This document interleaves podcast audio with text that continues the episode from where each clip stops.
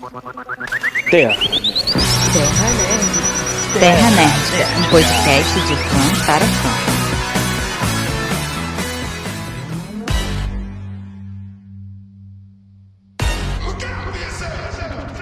Saudades a toda a nossa nerdica. Sejam bem-vindos ao podcast da Terra Nerdica. E hoje vai ser um assunto muito especial, porque o meu maior medo é ser confundido com Lozeiro só porque eu comecei a gostar de Arkane. Matheus Vunucci. Como diria Caitlyn, vamos manter o caos sob controle. Isadora Gomes. Salve, salve, cidadãos de Exal e Piltover, canelas na área. Regras são feitas para serem quebradas, igual prédios ou pessoas. Eduardo Chagas. Cintila faria muito sucesso no Rio de Janeiro. Enya. Pensei nisso também. Juntem-se à gloriosa evolução. Douglas Mal. Isso mesmo, chegou o dia que eu não esperava que ia acontecer desde quando a gente começou a fazer esse podcast. Começou com a página, né, com o site e tal, que a gente se reuniu aqui, e quanta gente que se reuniu para falar do universo de League of Legends. No, aproveitando o hype da série Arcane, né? Que todo mundo gostou, tá todo mundo falando aqui. Eu adorei também. Vamos falar um pouco mais disso depois dos recados.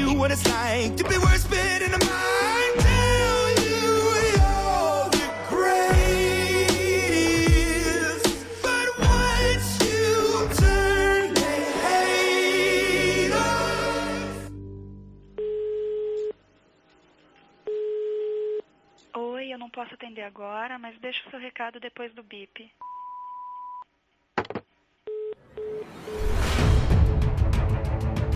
Então vamos para mais uma caixa postal nerdica. Estamos aqui com a Isadora. Oi, pessoal. Isadora, tem um tempo que você não participa da parte de recados, né? Verdade, já estava com saudade. Nesse episódio, a gente falou sobre Arcane, que foi a animação baseada na lore, né, na história do jogo League of Legends. E de animação, a gente tem muitas coisas, inclusive uma indicação para quem talvez queira começar numa carreira de animador, não é mesmo, Matheus? É mesmo. Tem muita gente que segue a gente que eu vejo até, né, que gosta de postar desenhos, né? Pessoas que eu conheço, pessoas até na Terra Nética, sabia? Que gostam de postar desenhos. E se você tá procurando algum curso de desenho, tem uma indicação muito boa, que é um curso que ele é daqui do Rio de Janeiro, mas ele serve para o país inteiro, porque é um curso presencial e online também, né? Dependendo para onde você esteja, que é o curso Multicultural Versus. Se você quiser com 30% de desconto nesse curso, tem uma parceria que eles estão fazendo com a Terra Nerdica, que você vai lá no Instagram deles, que é o cmversus.idiomas. É, idiomas, porque eles também têm curso de idiomas, eles têm curso de inglês, japonês, vários idiomas. E você vai lá no Instagram deles, fala que você está interessado no curso, fala que você conheceu pela Terra Nerdica e dá o código Nerdica 30%. Nerdica 30%. É só isso. Chega lá e falar Nerdica 30% e fala que está interessado no curso e eles já vão saber que você ouviu falar do curso aqui pela Terra Nerdica. Vale super a pena. E para quem não quer ouvir a sugestão de temas para próximos episódios, você pode pular diretamente para 8 minutos e 50 cagadas da Baldir. Isadora, teve algumas respostas para sugestões de temas, né, no caso, para os nossos próximos episódios. Teve poucas dessa vez, né? Vai ser bem rapidinho. É porque eu acho que tá no fim do ano, a galera já tá na vibe do cadê o Natal e o Papai Noel. Mas vamos então às nossas indicações de séries para a gente falar no nosso podcast. Para quem não sabe, a gente coloca toda semana que a gente grava, né? Na semana que a gente grava, a gente coloca lá uma caixinha de perguntas no nosso Instagram, para você, nosso querido ouvinte, poder comentar o que você gostaria de ouvir a gente comentando por aqui. Uma das séries que comentaram foi a série Uma Roda no Tempo, que acabou de ser lançada pelo Prime Video. Essa série é baseada em uma série de livros, uma saga, que são acho que sete livros. E a primeira temporada vai ter nove episódios, sendo que os três primeiros episódios foram lançados na semana passada. E agora tá saindo um episódio por semana. Então, quem sabe quando acabar a série, a gente não faz um podcast por aqui falando sobre séries fantasias, porque dizem que essa série tem muitas referências a estilos como Game of Thrones e Senhor dos Anéis. Sim, a Giovanna disse que gostou bastante. Ela disse que lembra também um pouco outra série de livros que ela gosta, que são As Brumas de Avalon, né? E quem deu essa sugestão foi a Laila Fabiana, que toda semana ela comenta, né, dando sugestões lá também. Um abraço pra Laila. Como você falou, né, já estamos no fim do ano, né? O pessoal já tá na vibe do fim do ano, então talvez pra gente falar dessas séries que estão saindo agora vai ser um pouco mais difícil. Talvez fique pro ano que vem. também, não sei. Ou talvez a gente faça um resuminho, né, de séries lançadas de 2021. Acho que seria legal um, um tema desse. Porque outra série que ela sugeriu também, que foi Gavião Arqueiro. E olha, a gente está devendo muito coisas da Marvel, porque é muita coisa que a Marvel lançou esse ano. E não, dá, não tá dando para falar de tudo, sabe? Eu acho que seria legal um tema, porque a gente ficou devendo o Arif também, seria legal um tema sobre Marvel 2021. Que aí a gente acaba resumindo tudo. Porque a gente já falou de WandaVision e Loki. Mas todas as outras coisas que lançou da Marvel esse ano, né? Aí a gente junta tudo num cast só, né? Tira, a não ser Homem-Aranha. Homem-Aranha vai ter um, vai ter um episódio focado. vai ter dois episódios focados em Homem-Aranha. Verdade. Assim, quando fala Marvel, a gente já sabe que vai vir conteúdo por aí. Então fica de olho que Marvel tenha certeza que a gente vai fazer alguma coisa. Ainda mais se for hypado como o Homem-Aranha. Que foi sugestão aqui da Ellie, né? Ela falou Miranha, né? O tema que ela falou. É, cara, não precisa nem pedir, gente. Homem-Aranha é, é, tema que a gente inevitavelmente vai falar. A gente já tá preparando um podcast sobre a história do Homem-Aranha, o Homem-Aranha em todas as mídias, desenhos, videogames. Eu participei do Pipocast falando sobre Homem-Aranha no cinema. Vai sair lá no Pipocast, você procura aí no Spotify Pipocast ou, ou Pipoca de Pedra em qualquer rede social. E ah, também tem o créditos finais e eles falam sobre o Homem-Aranha nos quadrinhos. A gente está fazendo uma trilogia, né, em que o Jonathan fala sobre o Homem-Aranha nos quadrinhos, o Terra Nerdica fala sobre Homem-Aranha em, outras, em várias mídias, e o Pipocast fala sobre o Homem-Aranha no cinema. A gente vai lançar tudo isso na mesma semana. E também teve o arroba Lucas Ted, ah, o, ele já comentou algumas vezes aqui, o mal que chama ele de Ted, e ele falou indicações de livros de estilo Tolkien. Olha que tema interessante, Isadora. E super dá para vincular com a roda do tempo, tá? Porque, como eu falei, é, tem muita inspiração nessa pegada, né, de fantasia. Mas olha, a gente poderia fazer um podcast sobre livros. A gente ainda não fez um podcast sobre livros. Sobre livros. Eu não tô lembrando agora se a gente realmente a gente, fez algum. Não, nenhum focado em livros. A gente faz, às vezes, algum que tenha, hum, por exemplo, né, Marvel, quando a gente comenta sobre a trajetória dos personagens na as HQs, mas a gente não pega, assim, focado em livros. Gostei da proposta. Inclusive, é. tenho várias indicações nesse livro, nesse, de livros estilo Tolkien. É, teve o que a gente fez sobre mitologia nórdica, né? Não é livro exatamente, né? A gente é. falou por alto na mitologia nórdica para introduzir o Loki, mas realmente focado em livros não, nunca teve. E, cara, tem muito livro brasileiro nessa temática aí de high fantasy, né, que chama, né? Tem Sim. muito livro brasileiro, cara, eu acho que gente, seria legal até a gente procurar algum autor, né, até para participar falando sobre isso, cara. Seria um tema interessante, sim. Eu vou dar até um, um spoiler de uma possível dica aí para quem tá ouvindo nossos recados. Eu estava lendo uma saga chamada Dragões de Éter, que tem tudo a ver com essa pegada fantasia e é de um autor nacional chamado Rafael Dracon. Então, se vocês pegou até aqui nos nossos recados, vale super a pena já pegar esse spoiler, porque a gente pode falar desse livro quando falarmos de livros estilo Tolkien. É, sim. Teve um um autor que participou do nosso podcast focado em RPG, que inclusive ele tá sempre nessa CXP, né? ele tá sempre no Artists Alley, que é o, o Christopher Castensmith. Inclusive a gente já há, faz tempo chama ele para narrar um RPG pra gente. Ele tem um livro de fantasia nacional, não é tão high fantasy assim quanto universos fictícios, na verdade esse se passa no Brasil colonial, mas ele é alta fantasia porque ele pega muito monstros folclore brasileiro, né, mitologia brasileira, mitologia mitologia sul-americana, bem esse estilo assim, mais focado no, no, na região do Brasil mesmo. E estamos aqui pela primeira vez com a Eduarda, né? Eduarda, pode aproveitar esse momento para apresentar o que você faz na Terra Inédita com a gente, outros projetos seus também, de onde você é, Oi, eu sou a Eduarda e na Terra Nética eu escrevo sobre alguns animes, jogos também. E eu gosto bastante de League of Legends. E também nas redes vocês podem me achar como Drid ou Eduarda Chagas. Eu sou de Porto Alegre, Rio Grande do Sul.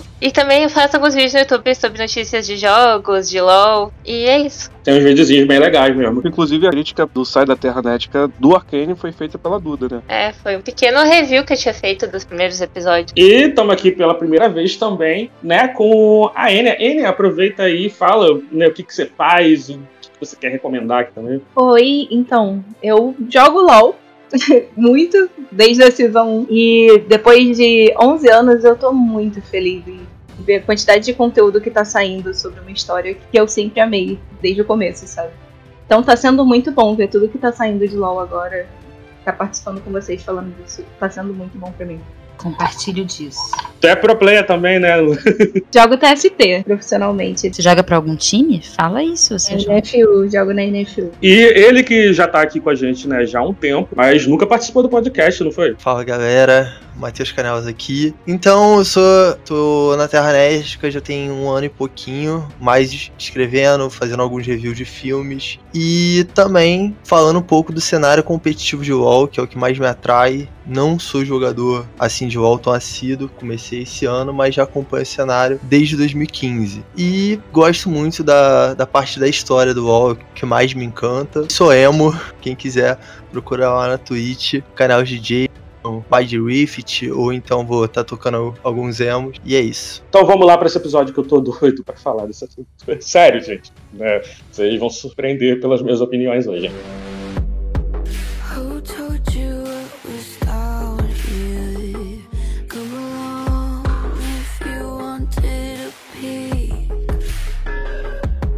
É, então, falando sobre o Arcane, né, que é uma animação que saiu da Netflix né, recentemente, e ela já tinha sido anunciada o que? Já tem um- um- alguns anos já que o, que o Arcane foi anunciado pela própria Riot e pela Netflix. A Riot jogou um spoiler há um tipo quase seis anos atrás que eles tinham interesse em produzir animações. Tanto que no canal do YouTube do League of Legends existem alguns mini, mini episódios curtas, né, de League of Legends com outras histórias, não histórias de Arcane, que tem traços muito semelhantes a Arcane. Isso que eu ia perguntar, porque esse estilo de, de animação, né, de, gráfico que tem, inclusive parece muito né, o do Aranha Verso, eu fui até pesquisar pra ver se é o mesmo estúdio, não é. Parece que é um, é um estúdio que só faz isso mesmo, só faz pro League of Legends mesmo. Apesar de que tem gente do Pixar envolvida, tá? Mas esses desenhos que saíram pro YouTube, esses curtas, assim, eles já eram nesse estilo também? Isso que eu queria saber. Porque Já, já eram. É uma marca re- registrada da Riot. Na ver- a verdade, a Riot, quando ela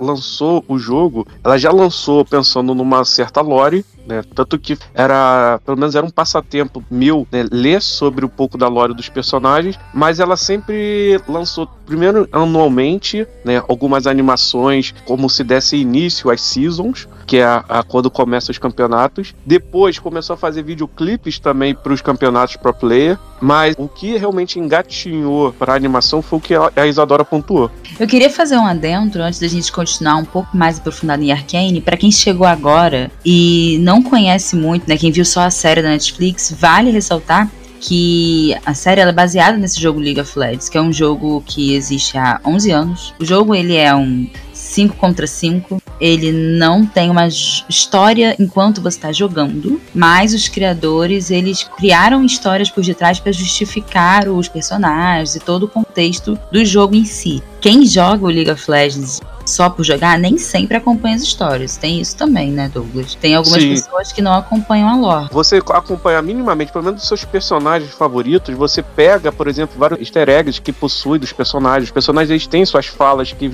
são totalmente relacionadas à lore e à, à história dele, né? E quando eles encontram com outros personagens que seriam seus antagonistas ou seus rivais, né? Ele tem uma fala diferenciada, então acaba que mesmo aquele jogador mais distraído tem o seu personagem favorito, ele conhece pelo menos a história do seu personagem favorito pra pegar essas nuances. E isso que é um grande diferencial do jogo, né, da empresa da Riot como um todo, é ter esses ganchos e links e foi provavelmente um dos fatores para Arcane fer- fazer tanto sucesso. O primeiro, abre aspas, teaser de Arcane foi o lançamento do Echo, do Clip Segundos. É. Se você olhar o Clip Segundos e olhar a animação de hoje, você vê que os traços são muito parecidos. E é algo que a Riot faz com uma genialidade incrível. Tanto é que, por exemplo, eu só fui jogar Valorant por causa do clipe da Razer.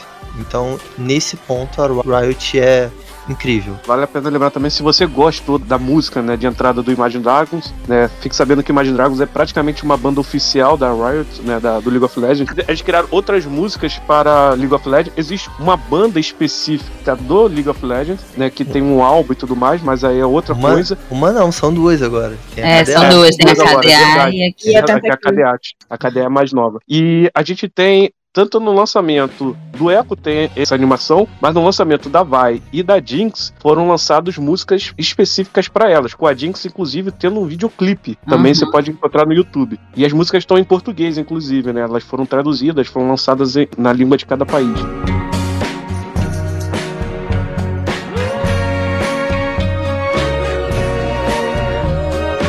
Mas agora que a gente já introduziu o, universo de Arcane e de League of Legends, a gente podia aprofundar um pouquinho mais na série, até porque a própria a questão de ser dublado e legendado faz diferença pra quem tá assistindo e é um diferencial da Riot que a Netflix conseguiu manter, né, galera? Sim, Pra quem gosta, né, de animações aqui no Brasil, foi o que eu tava falando, uma coisa que Matheus eu sei que gosta muito também, as dublagens sempre são muito marcantes. E a Riot, ela se preocupou com a dublagem brasileira, tem muitos dubladores famosos, né, que a gente gosta, que dublam personagens, inclusive a voz do Goku, né, que é o Lueno Bezerra, ele é praticamente um, um narrador para ensinar gameplay, né, de personagens novos. Lançou um personagem novo, a Riot lança o vídeo explicando como esse personagem funciona.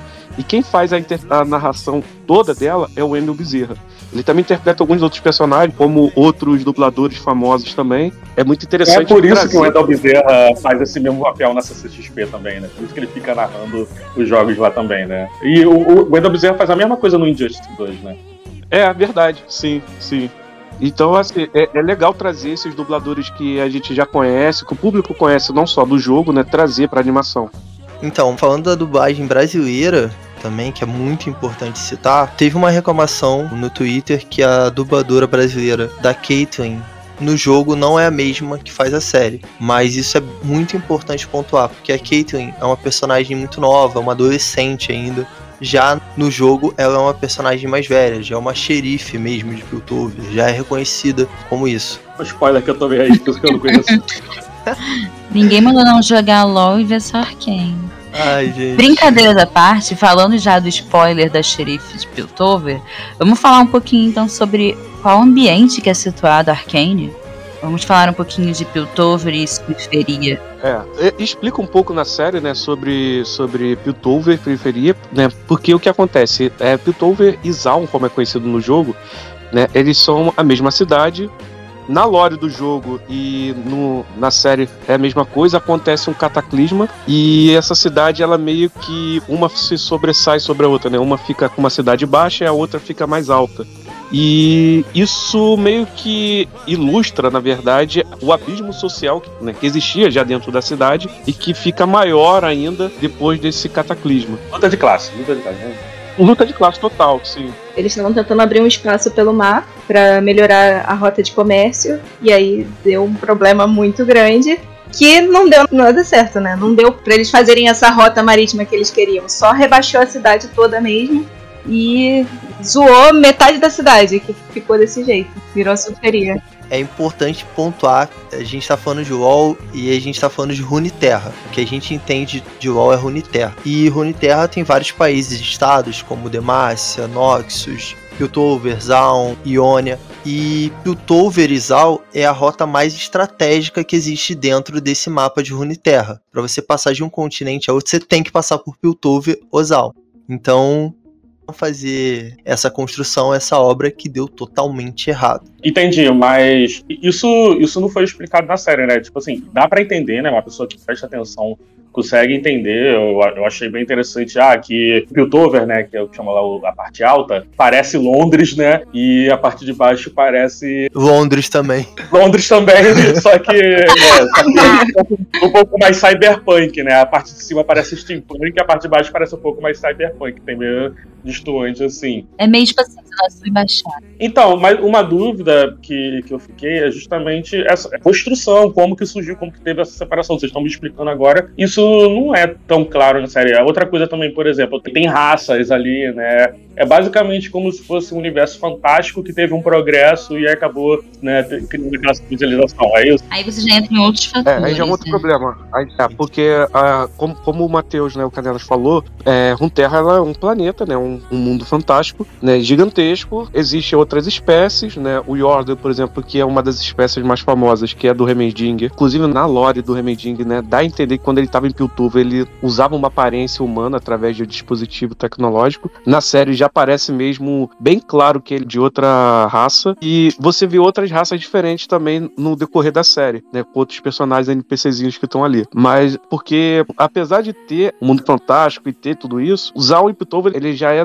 numa certa época que inclusive também fala na série, depois das guerras rúnicas, que é uma guerra que vai acontecer lá atrás, no início das eras em Runeterra, e é uma das coisas que vai danificar o planeta como um todo. Inclusive, até mesmo esse cataclisma causado em Piltover já é uma situação que o planeta está ruindo, de certa forma, sucumbindo por causa da magia. Tem várias outras coisas que está acontecendo em Runeterra, né, através disso, causado principalmente por guerras, né, League of Legends, ele faz uma grande crítica a guerras, né, então a gente vê desde guerra civil que acontece em Piltover em Sal, né, a guerra de estados que acontece em Nox e Demacia, por exemplo, né, e todas elas sempre geram uma consequência ruim, né. No caso aqui a gente fala, a gente tá falando justamente da história do Vayne, né, quando ele começa, quando ele fala quando ele começou a trazer, a fazer aquela guerra civil entre a cidade baixa e a cidade alta, que era como eles chamavam, e aí o resultado daquela guerra, né, foi cada vez mais o isolamento entre os dois lugares.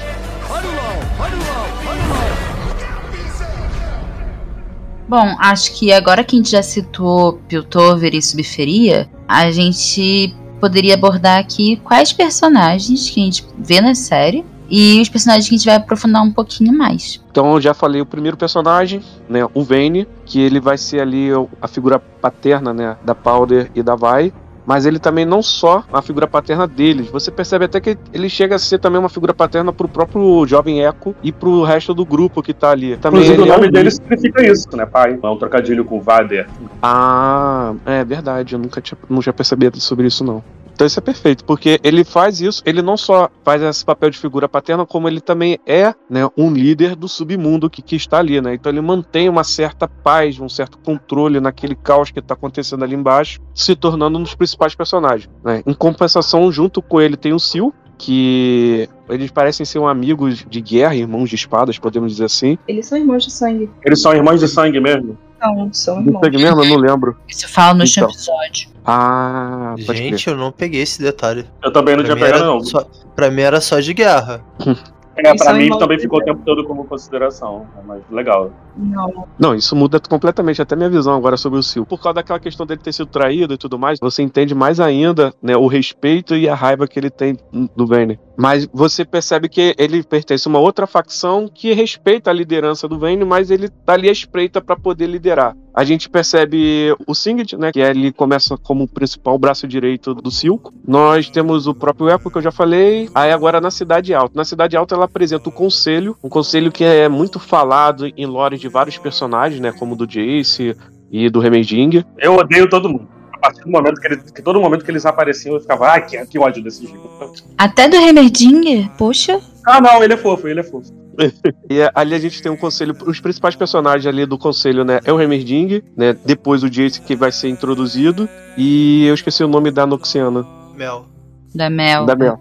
Isso. Mel São os, três Medarda. São, os, é, são os três personagens ali principais do conselho. Tem outros personagens, mas eles fazem ali mais uma figuração. Mas é- serve pra gente entender até um pouco dessa pluralidade que tem em Piltover, justamente pelo que o Canelas falou no início, né? Cada um ali parece que representa uma certa região de Runeterra. Isso é bem legal. Por último, né, também ali a gente tem o, o Victor, que é um personagem que vem né, da subferia, mas tenta ascender ali em Piltover, principalmente na parte de ciência e desenvolvimento, que é o grande carro-chefe de Piltover, né, que é chamada como a cidade do progresso. E ali a gente tem a família da Caitlyn, né, que tá, né, a mãe dela é a líder do conselho e a gente é apresentada a Caitlyn que já vem do berço de ouro, né, a querida Cupcake. Uma coisa muito interessante falar da Lora aí, nesse ponto, é que as famílias da subferia, elas fazem de tudo para seus filhos irem para as academias de Piltover. Elas se matam lá embaixo para conseguir.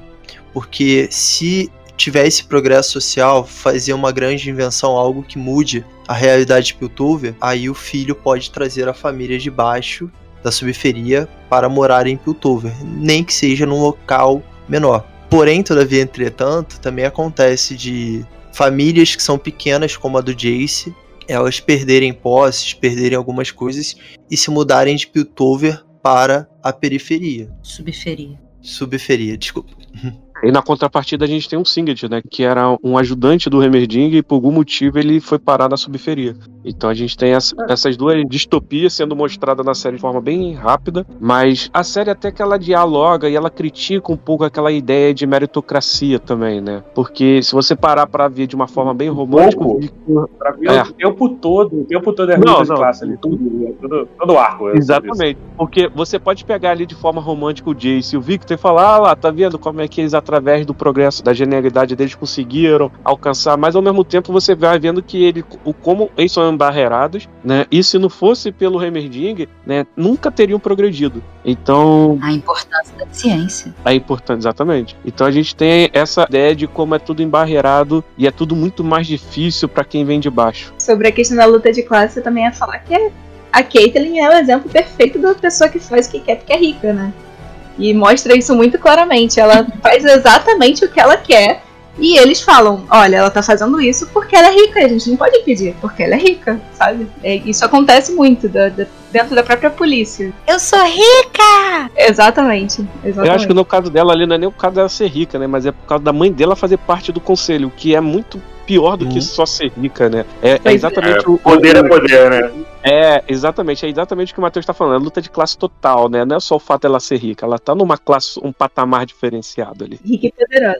É, a gente tem que lembrar né, que, como a referência ali à Inglaterra, inclusive o conselho é total Parlamento. parlamento, isso, é parlamentar, né? E você tem uma coisa que, na verdade, eles né, falam que mudou da Idade Média pra cá, mas não mudou nada, porque continua a mesma coisa, que é essa coisa que você tem a nobreza e tem um abismo social do, pros operários, né? E eles ficam tentando comprar essa nobreza, né? Eu achei esse paralelo muito interessante, mas eu tenho uma dúvida que eu tive desde o primeiro episódio e eu não sei se eu, eu não entendi direito, mas o primeiro episódio ele começa parecendo que tá tendo uma guerra civil lá, não é? Sim. Sim. Falou, a guerra do Vender, né? É. Quando o pessoal se da subferia se rebelou contra Pluton. Ah, tá, foi isso? Tá, outra coisa. Foi. Quem são os pais da Vai e da Powder? Isso ninguém sabe. Isso nem na lore você tem. Eu achei muito legal que mostrou uma cena, né, da mãe dela morrendo ali e ela tem o cabelo roxo. Isso é muito Exatamente, muito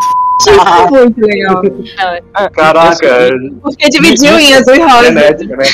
Genética é claramente isso. Isso é uma pontuação muito boa, tá entendendo? Porque primeiro foi lançada a Vai como personagem, depois foi lançada a Jinx. Então, um espaço de tempo aí, eu acho que o Echo é até lançado no meio entre elas duas. Desde que foi lançada a Vai, né? Na lore dela já falava um pouco sobre a Jinx, mas a gente não sabia quem era. Quando a Jinx é lançada, fala sobre a lore dela. No início, muita gente achava que elas seriam um casal. Mas aí logo já foi refutada essa ideia de, de casal e botaram ela como irmãs. Mas mesmo assim, fica estranho porque a gente entende que elas eram irmãs, mas não irmãs de sangue. E esse fato da mãe dela deixa bem claro, não, elas são irmãs de sangue sim. E aí vai acontecer coisas que elas vão se separar, né? Que é fazendo até o paralelo en- entre o Silk e o Vander agora, né? Que quando você falou que o Silk e o Vander são irmãos de sangue, então faz esse paralelo bem forte, né? É, uma fica protegida de um e outra protegida do outro. Isso é bem legal, essa, é, isso ficou bem legal. Deixar pontual mesmo. Não, elas são irmãs, e aí a gente pode chipar a Vai com a Caitlyn, por exemplo, e os ciúmes delas se tornam ciúmes diferentes, né?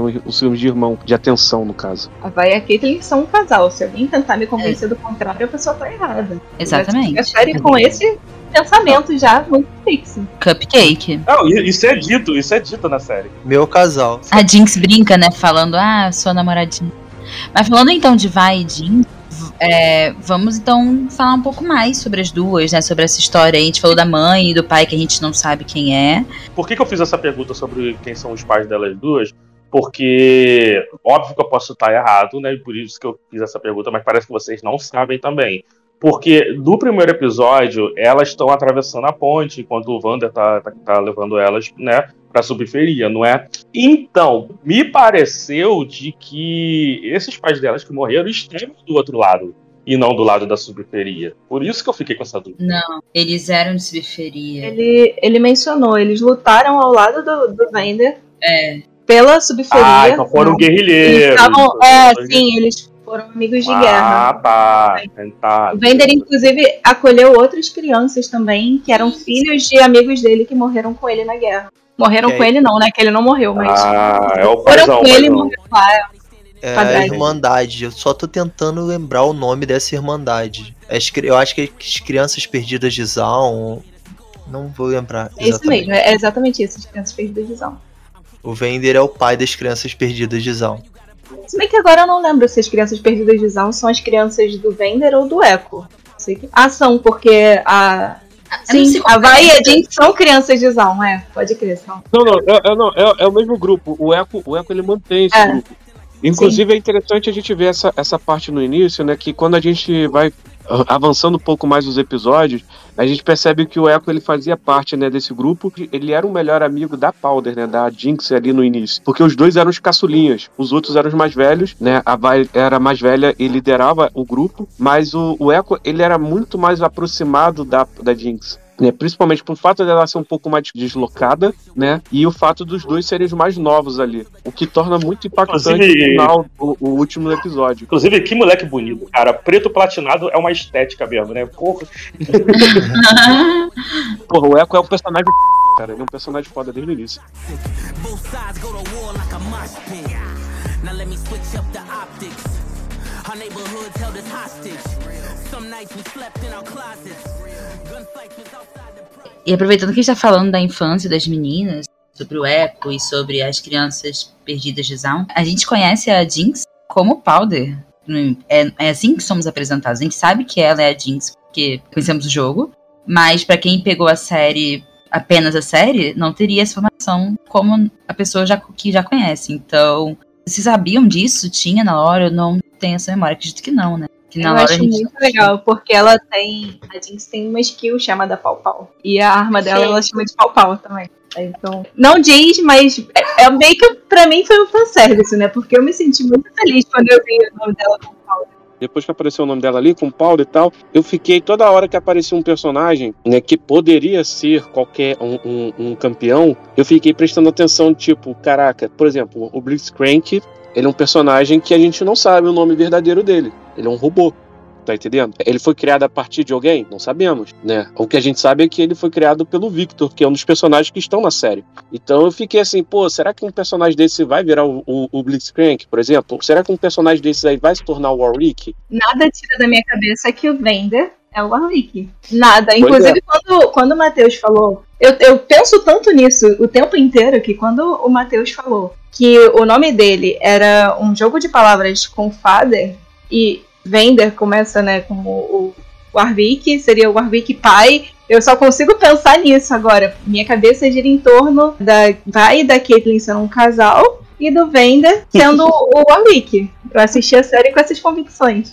Que inclusive teve várias teorias e também ah, alguns sons, né, parecido com com o dele no último teaser. Teve pessoas fal- falando que era o mesmo som do Warwick e dentro da série também teve né, essa referência. Então acho que ele ainda vai, pode ser que ele se torne, né, o Warwick.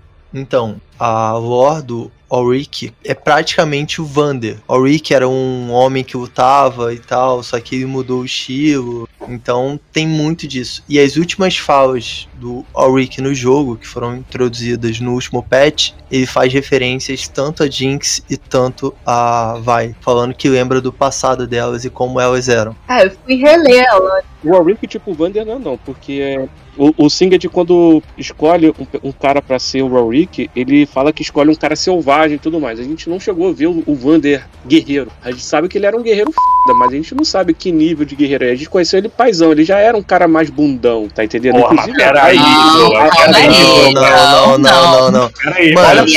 Não conheço periferia nada. toda tran- Exatamente, todo mundo respeitava aquele maluco, não era só porque ele era gentil, não, pelo amor de sim, Deus. mas ele é, então, mas geral Nem um critica pouco ele, porque ele era geral pai. critica ele porque ele não é mais, ele não é mais o cara como antigamente. As pessoas tinham certo medo dele, mas ninguém mais via ele como ele era como antigamente. Então, mas olha só, se você tem um certo meio, certo receio, é porque a galera que viu ele brigando deve falar, mano, esse cara tampava geral na pancada.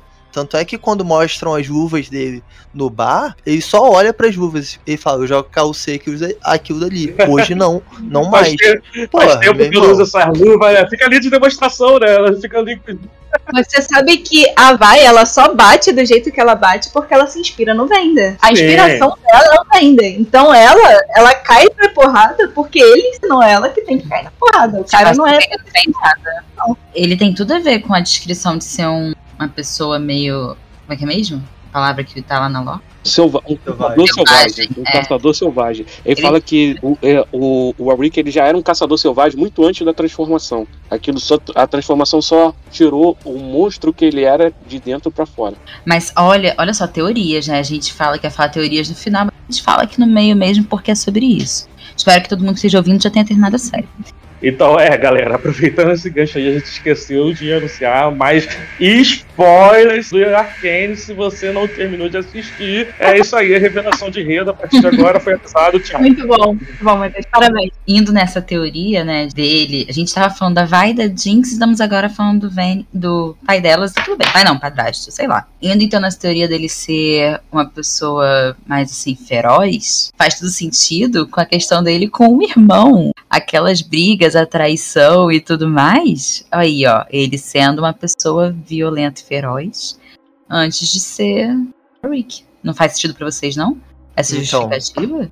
Faz todo sentido. Inclusive, eu fui ver a. Eu não lembro se era na Lore ou se era nos um dos contos dele. Onde ele fala que a última coisa que ele se lembrava da humanidade dele era de uma garotinha gritando algo que parecia um nome. E o momento que ele. Que ele seria, né, teoricamente, o momento que ele morreu, o momento da transformação, que foi quando ele estava ali caído, né? Depois de usar a cintila, ele escutou a Powder gritando, e ela tava gritando a pai. E era um nome, com certeza um nome. Então, isso, pra mim, qualquer coisinha assim que eles colocam são detalhes. Pra mim já tá quase óbvio. É, isso. entre todos os personagens apresentados em Arcane, eu acho que realmente o Wander ele acaba sendo o personagem assim mais próximo do Warwick. Não tem assim nenhum outro personagem que a gente viu. De repente o próprio Silco pode ser, tá entendendo? Mas eu acho que o Vander realmente é muito mais dentro do Warwick do que o próprio Silco. Na Mas pior das hipóteses, a gente vai ter igual Marvel, né? Que a gente vai achar que é tudo é o. Qual é o nome do. Mephisto. É, tudo é o Mephisto, mas na verdade não é, não. tipo isso. Não, mas, ó, vou pegar aqui a lore do Ulrich. Segundo parágrafo. Embora muitos considerem Ulrich apenas como uma fera por trás de sua fúria, a mente de um homem, um gangster que abdicou sua lâmina e adotou um novo nome, uma vida melhor. Mas, por mais que ele nunca conseguiu. Terceiro parágrafo. As memórias daquela época surgem momentaneamente ao Rick, mas logo são inevitavelmente perdidas e se substituídas por ecos daqueles dias. Envolto em uma nuvem de dor, Rick não lembra como havia caído nas mãos de Singed. Cara, se você me falar que não é o, o Vander, eu, eu saio, eu falo, não quero mais assistir, cancela tudo, porque ficou uma merda. Então, Rito Gamos, você. Alô? Eu nem sou eufórico nozeiro, mas, mas pra mim é isso aí mesmo, já me convenceram isso. Eu sei que a Rito Gomes, a- a.k.a. Riot Games, está ouvindo a gente. Então, ó, se não fizer o fanservice, é isso. Gomes. Agora que eu entendi. Quero, já quero a minha skin de Wander no Warwick.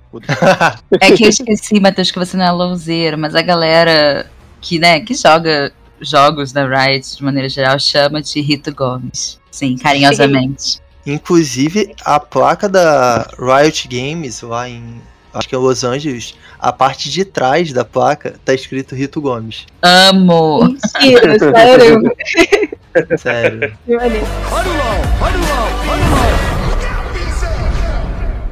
É, não, respondendo a pergunta, agora eu não lembro quem foi que fez, acho que foi vocês, Adora. Se vocês perceberam, né, de cara, né, que, que era se vocês já sabiam isso. Então, eu, como não sou né, integrado no universo, mas eu já conhecia a Jinx, porque, tipo assim, pra mim, né, a personagem que todo mundo fala, né, a Arlequina do LoL, ela tem, inclusive, tinha uma menina que escrevia pra gente há alguns anos atrás, que uma vez ela postou alguma coisa sobre isso, é, falando sobre a personagem, é, falando até né, da alusão dela à Arlequina e tal, e eu comecei a prestar atenção nessa personagem, porque ah, muita gente gosta dela, em geral adora fazer cosplay dela. Enfim, eu vi que, teria ela na série, porque quando pa- passou no trailer que passou na Netflix. E quando eu comecei a ver a série, eu vi essa menina de cabelo azul. E ela com uma roupa assim meio listrada também. E aí eu cheguei, foi pra Enya, não foi? E perguntei, ah, aquela menina, a Powder, é ela que vai virar a Jinx? Eu, eu perguntei assim, ah, deve ser spoiler, né? Mas tal. E a Enya falou, ah, isso não é spoiler, não, isso é um negócio que todo mundo sabe. Aí eu fiquei, ah, tá. Eu, eu, eu me achando, eu me achando porque eu descobri o plot, né?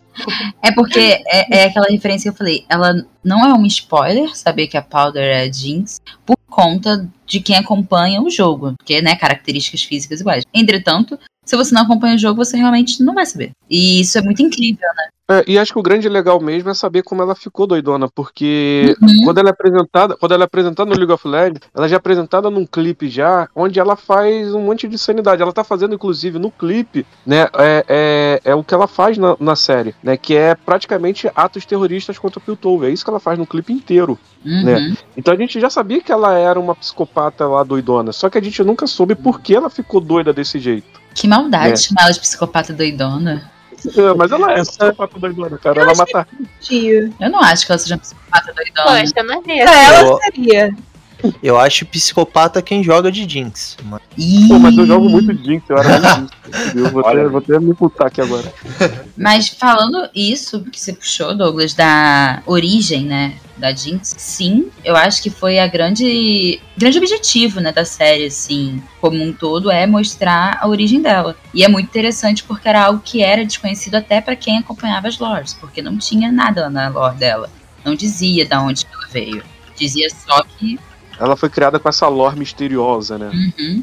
A lore dela, eu lembro quando ela lançou a página né, de lançamento do personagem, tinha um monte de piches e um monte de coisas Isso. E a página da Vai? Ela foi lá na página, a página da Vai ficou toda zoada.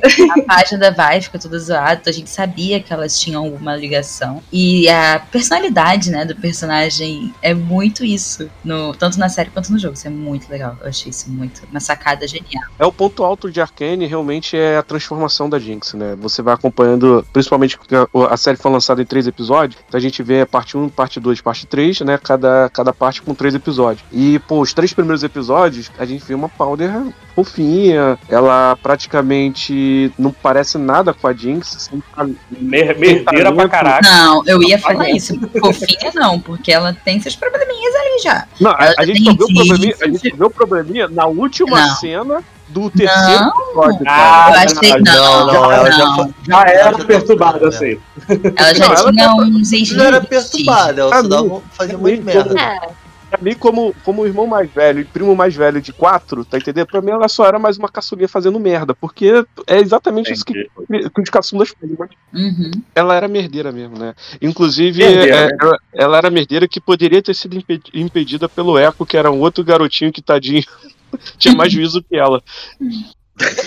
Ah, mas, tadinha.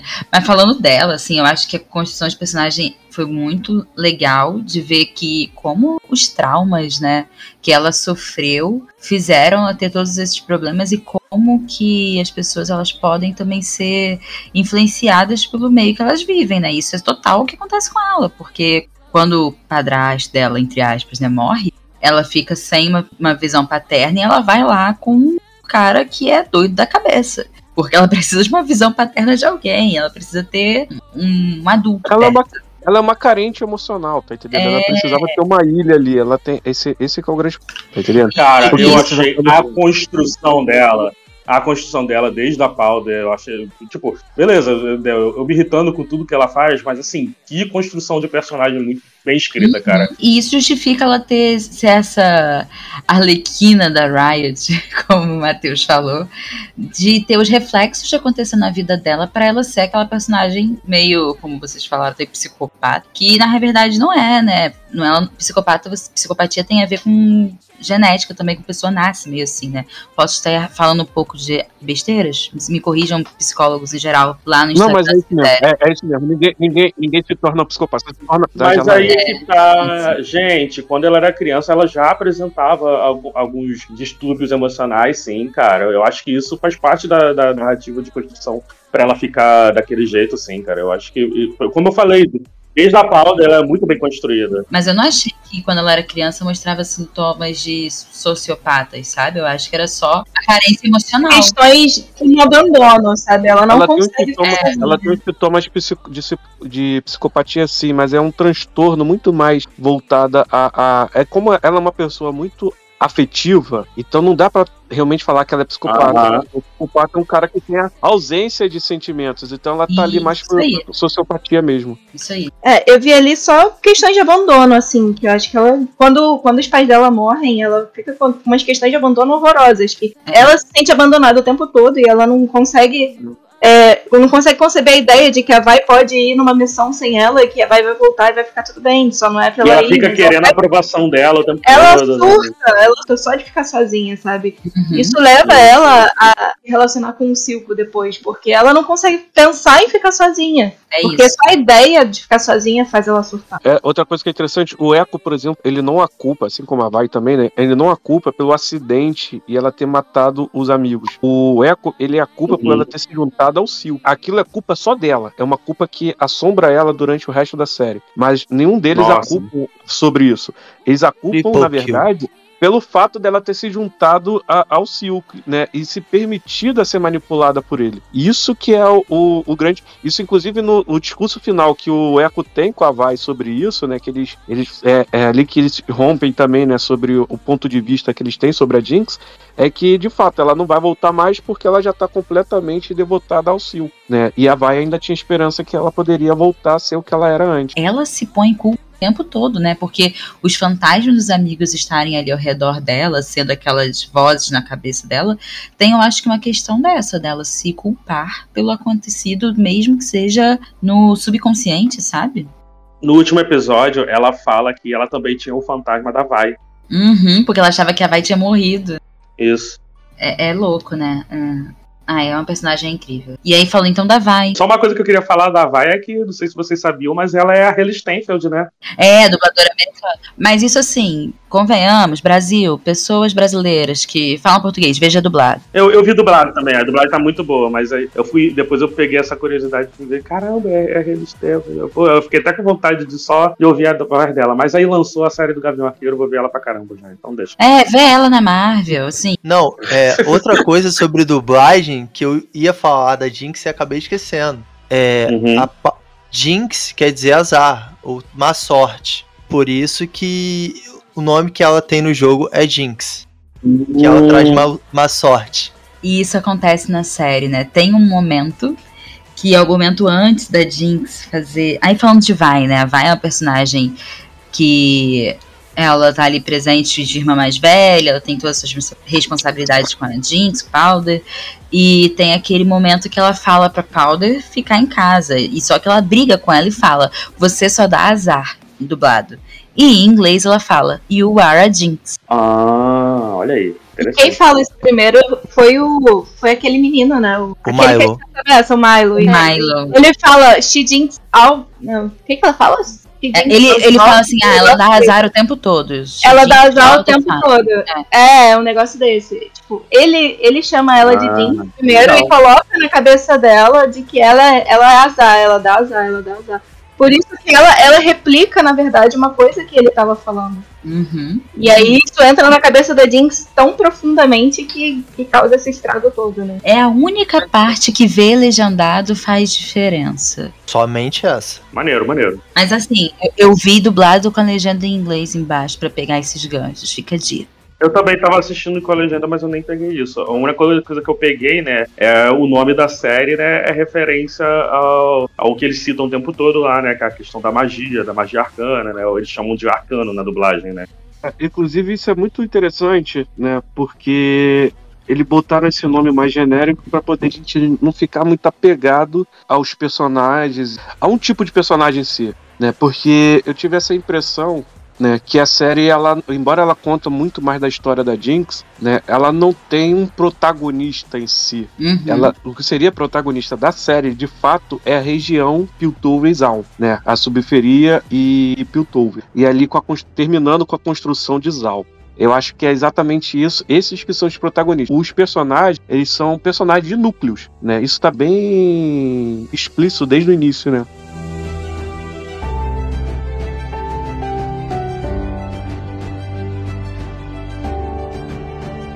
E falando então que você falou, Douglas, que a série é muita história de Piltover e de subfe- subferia, a gente pode então agora falar dos personagens lá de Piltover, né? Que a gente falou Ah, agora. então, vou, vou sair, vou sair do cast agora. Vou sair do... Quero falar desses tudão. Eu vou pro meu banheiro também. Ah, tá.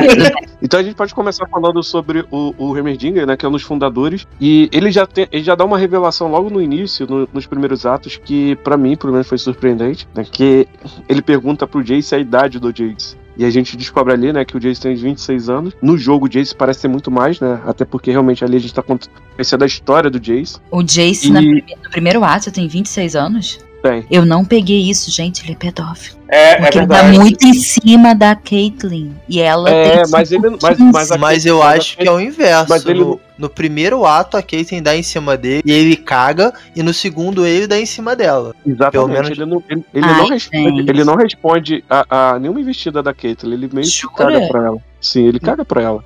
Ah, então tá. Ele- menos acontece, mal. a me- acontece a mesma coisa que o Victor com a menina. Com a Sky.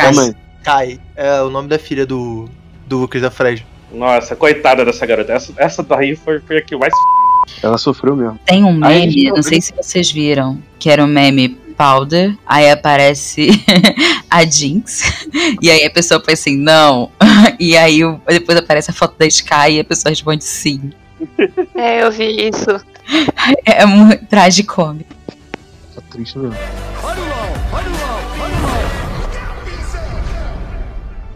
Bom, aí a gente então é apres- apresentado o Remending, a gente sabe, a gente, para quem conhece a lore do Remending, até porque não sei, né, até o quão popular o Remending era antes da série, né, era um personagem que eu até jogava um pouquinho e eu conheci um pouco da história dele. A história dele falava muito do, do fato dele estar em Piltover, eu não sabia que ele era o criador, tipo, do, na verdade um dos fundadores de Piltover, né, muito menos que ele tinha 300 anos de idade, eu nem sabia que os Yordles podiam Ne- viver tanto tempo assim. Aí que tá. Pros Yordons, ele é um Yordon novo.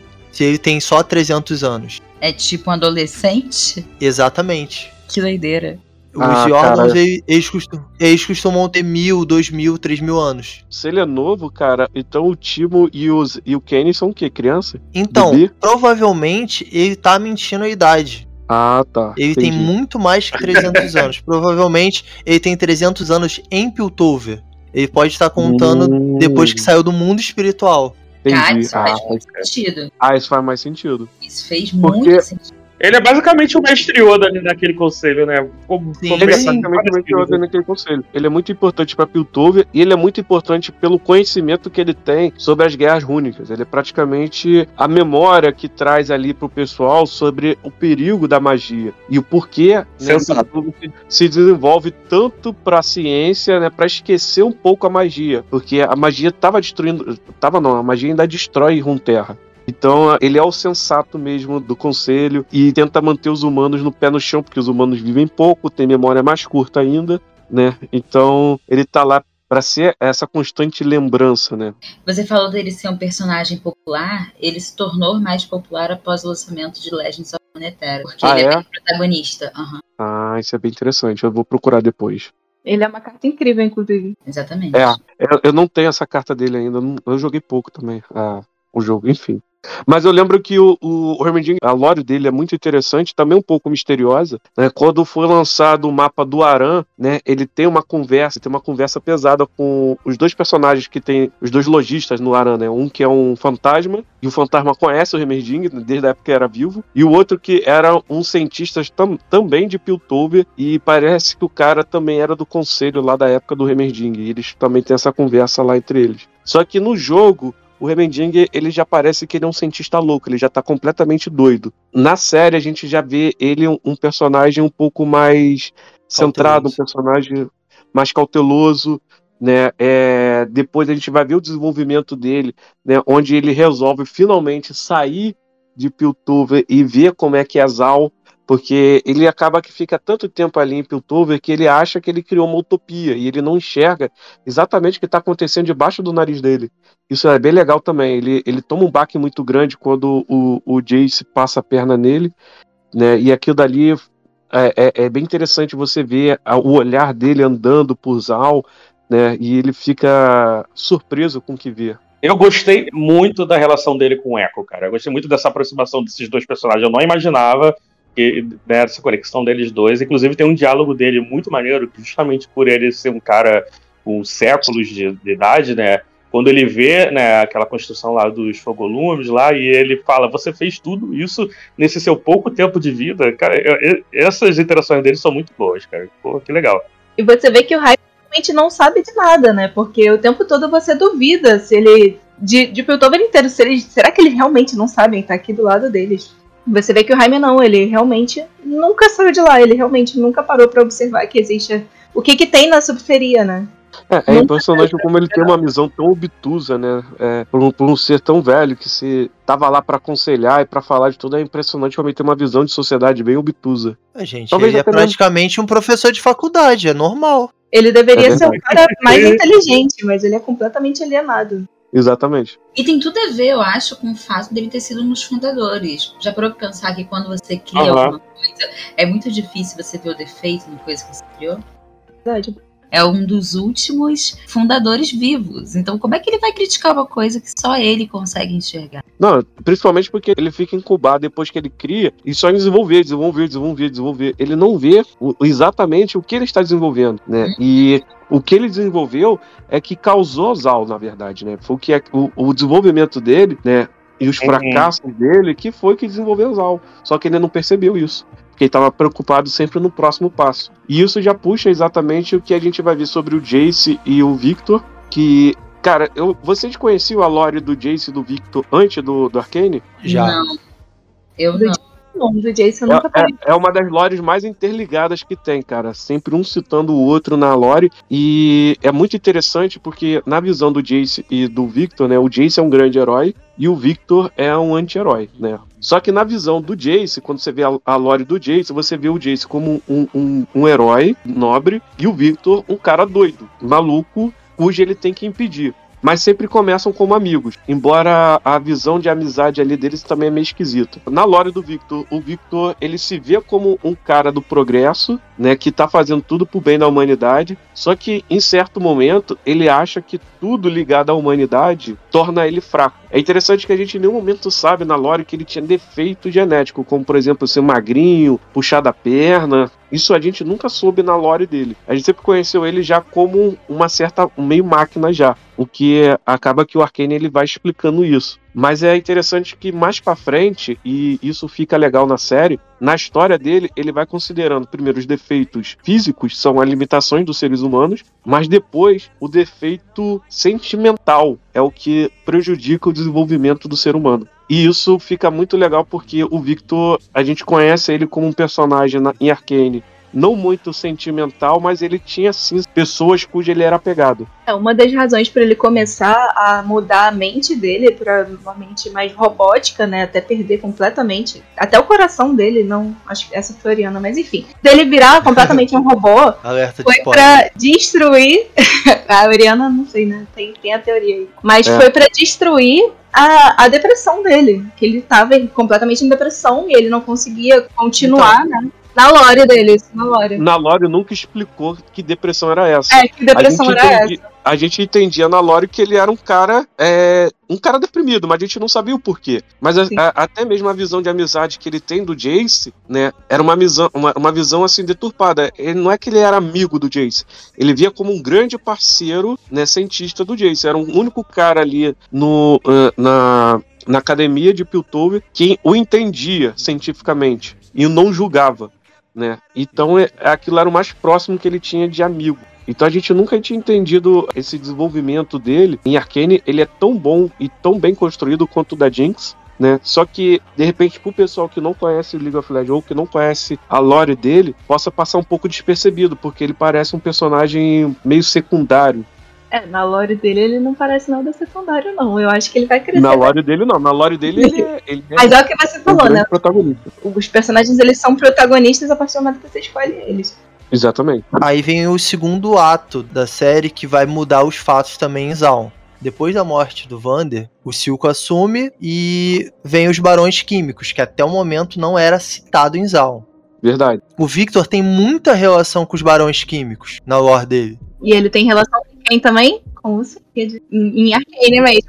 Na lore, não- é de- as lores vão mudar, tanto é porque o Silco já faz mudanças no- nos corpos dos seus aliados. Mas na lore quem faz essa é o Singed e o Victor. Não, então, Principalmente o Victor. Singed mesmo. Princ- Porque o Singed é um dos, um dos barões, né? Um dos barões químicos. Não Na mais- verdade, ele é um barão químico, é. é, o barão Exatamente. Exatamente. E Então, o Victor ter uma ligação com os Barões Químicos e o, o Victor ter essa ligação com o Singed na série é algo muito interessante. Que o Singed na série é aquele cara que fica lá alimentando o bichinho, né? E depois mostra ele já, já com a É, o Singed, ele aparece rapidamente no, no primeiro ato como um dos braços direitos do Silco e ele que transforma né, o Vender naquela coisa que o Vender é. Na verdade, ele transforma um dos caras lá pra lutar contra o, o Vender e a Vai. Não, e aí tem o, o, o próprio Singed, né, que ele, ele talvez, né, se a gente pensar dessa forma, talvez ele seja o principal vilão de Piltover e Zal na lore de LoL. E a gente vai tendo essa construção dele sendo feita aos poucos. Primeiro apresentando ele como um, um ajudante do, de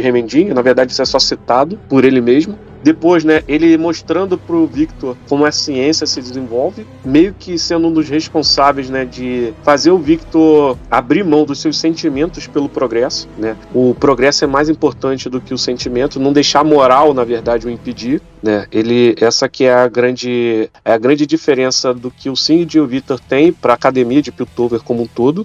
E eu acho que é isso, acho que o em se resume e termina nisso. Bem, Tá. eu acho que vai ter muito mais desenvolvimento pro Singed agora na, na segunda temporada. Porque o Singed, ele tem ligação com vários personagens, ele é um, muito importante como Barão Químico, ele tem importância na criação de Zaun. Então eu acho que vai ter muito, muito, muito de Singed. Né? Ainda mais porque agora não tem mais o Silco, né? Então eu acho que a importância que o Silco teve nessa temporada... É, ele deve assumir essa lacuna de liderança né, que o Silco deixou. Mas a gente tem não só eles como criadores de outros campeões, né? A gente já falou, o Singed ele é o criador do Warwick, né? O Victor ele é o criador do Blitzcrank. Tudo isso oficial, tá na lore dos dois, né? Se você for na lore do Warwick, você vai ver que o Singed é citado como seu criador. No Blitzcrank, você vai ver que o Victor é... Na verdade, na lore do Victor já fala que ele criou o Blitzcrank. Então tá tudo ali. E a gente ainda Aí- tem algumas teorias, né, de que o mundo, por exemplo, pode ter sido criado pelo Singed, a Oriana pode ter sido criada pelo o Victor. pelo Singed, eu acho que foi pelo Singed. Porque É, tem uma não, a gente- cena, tem uma cena que o Singed tá falando da filha dela e tá olhando pra uma foto. Essa foto parece muito, muito com o cabelo assim, o corte de cabelo da Oriana. Sei lá, Sim. ele fala dela de um jeito que, que parece que a filha dele morreu, mas também não dá a entender que ela morreu exatamente. E se você for ver a história da Oriana, ela tinha uma doença, né? Uma doença no pulmão. E aí o pai dela foi e fez um pulmão pra ela. Um pulmãozinho lá mecânico. E funcionou muito bem, deu mais tempo pra ela. E ela era uma pessoa muito aventureira, perdeu o braço, perdeu perna, perdeu várias coisas. Ele foi reconstruindo ela, né? E sempre foi dando de tudo pra ela, ela se manter viva. E chegou um momento onde ela já estava completamente mecânica, né? Então, eu, sei lá, eu vejo aquela foto, vejo o Singed, não tenho evidência nenhuma, só as vozes da minha cabeça, mas eu acho muito que a filha do Singed é a Oriana. Vai ter que fazer um rework pra isso, porque na lore diz que o pai dela era um, era um criador de boneca pra virar o Singed, sei lá, mano. Até fala o nome do pai. Sim, eu tô contando que vai mudar as lores mesmo, porque na, na lore da Oriana fala o nome do pai dela e não, é o nome do Singed, não. É, na- nada, nada impeça também de não ser um personagem que possa ser introduzido.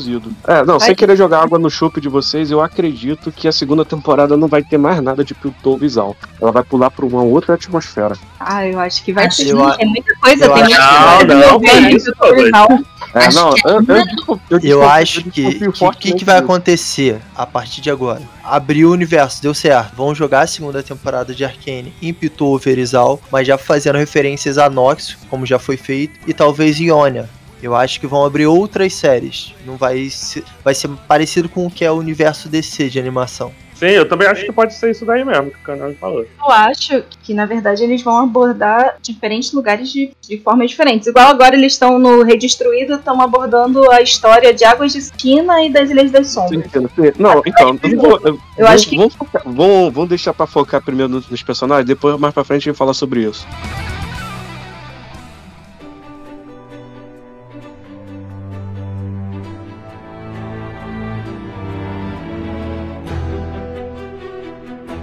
A gente tem que falar da Caitlyn ainda que ela faz parte da estocacia, né, de Piltover. A apresentação dela na lore, não é que a gente não sabia, a gente já entendia que ela era policial, a gente já entendia que ela fazia parte ali de uma certa elite, mas a gente não entendia o quão dentro ela estava, né, do poder de Piltover, né? Como isso vem de berço nela. Isso serve muito bem para se transformar como uma contraparte né, dela com a Vai mais pra frente. Por quê? Porque quando a Vai é lançada, ela já é lançada como parceira da Caitlyn. E a Caitlyn já é lançada como uma xerife. Né? E o Blitzcrank também já é lançado como um, um ajudante da Caitlyn. A gente não vai entender muito bem essa como a, a Vai e a Caitlyn se conheceram vindo de mundos tão diferentes. E fica aí o crush da galera, né? O chip da galera, quero dizer. Que é Vailin. E Crush também, pô. E Crush também, porque a menina pô, é, é, é um amorzinho. Acabei de criar o nome do chip, hashtag Vailin. Nem sei se existe. Nossa, eu assisti a série inteira procurando evidências pra nada que eu sempre acreditei, né? Que é o casal dessas duas. Eu assisti a Olha série só, pensando, A, a, a prova e a- que e a Vai já tem, já tem skin combinando, tá entendendo? Então já é casal já, não tem como. Skin combinando já é casal. É igual aquele pijama que a galera compra com a foto do namorado da namorada? É, exatamente, pô. Ela já vem com skin combinando, então, tipo, já é casal. Não tem como. A Vai e a Caitlyn jogam de Zaya Rakan. É o combo dos namorados. Todo do namorado joga de Zaya Rakan. Se você vê um Zaya Rakan na Ranked, pode ter certeza que são namorados. Ah, agora eu entendi. Mas aí tem, tem a Senna e o Lúcio, né? Tem vários casais. Ah, Tem- não, não. É... Inclusive, eu, eu conheço casais que usavam a Z e Tarek. É, também. Que é um exatamente. ótimo casal. A gente tem que lembrar que a gente, o pessoal que começa a jogar LOL lá atrás, no, na Season 1, Season 2, a gente é da época que não existia casais no LOL ainda. Pra mim, o Tarek sempre foi homossexual. Não, é, exatamente. Ah. A, gente tava, a gente tá na época ali que o Tarek, na verdade, era o único representante homossexual que tinha no jogo. Tá Uhum. entendendo? Então tem então, várias coisas que, pra quem começou a jogar League of Legends, né, que o pessoal que é novo, começou agora, acha que isso é super normal.